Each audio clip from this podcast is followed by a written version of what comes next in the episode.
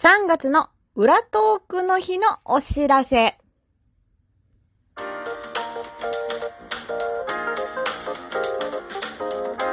和のねえこれってどうなの？どうも、ひよりです。はい。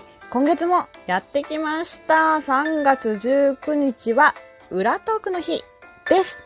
明日です。はい。えー、いや、もちろんね、そんな公式なイベントがあるわけではありません。えー、南半球のね、キウエさんが発起人であり、賛同したメンバーが、トークの日といえば、収録だってトークでしょということで、みんなで収録トークでワイワイと遊びたいなという日です。はい、それが明日です。はい。でね、今回3月の私の、えー、裏トークの日の収録のテーマは、うん、発表しておきます。じゃじゃん日和の占いの館です。はい、イエーイということでね、自分でイエーイって言っとこう。うん。で、えっ、とその占いの館っていう配信は合計5本、5本上がります。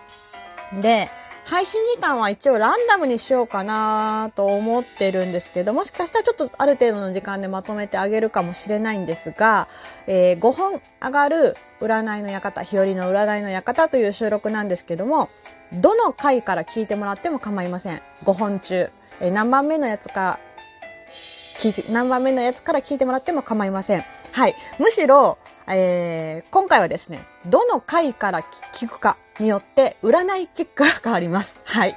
というお話です。はい。なので、どの順番であなたが配信を聞くかで、あなたの運勢が変わります。変わります。大げさだけど。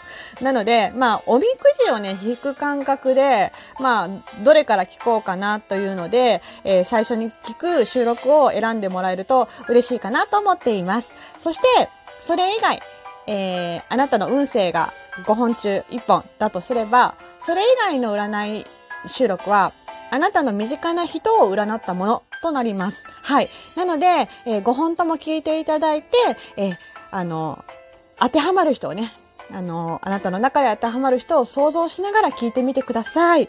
さてさて、どんな占い結果が出るかなっていう感じです。はい。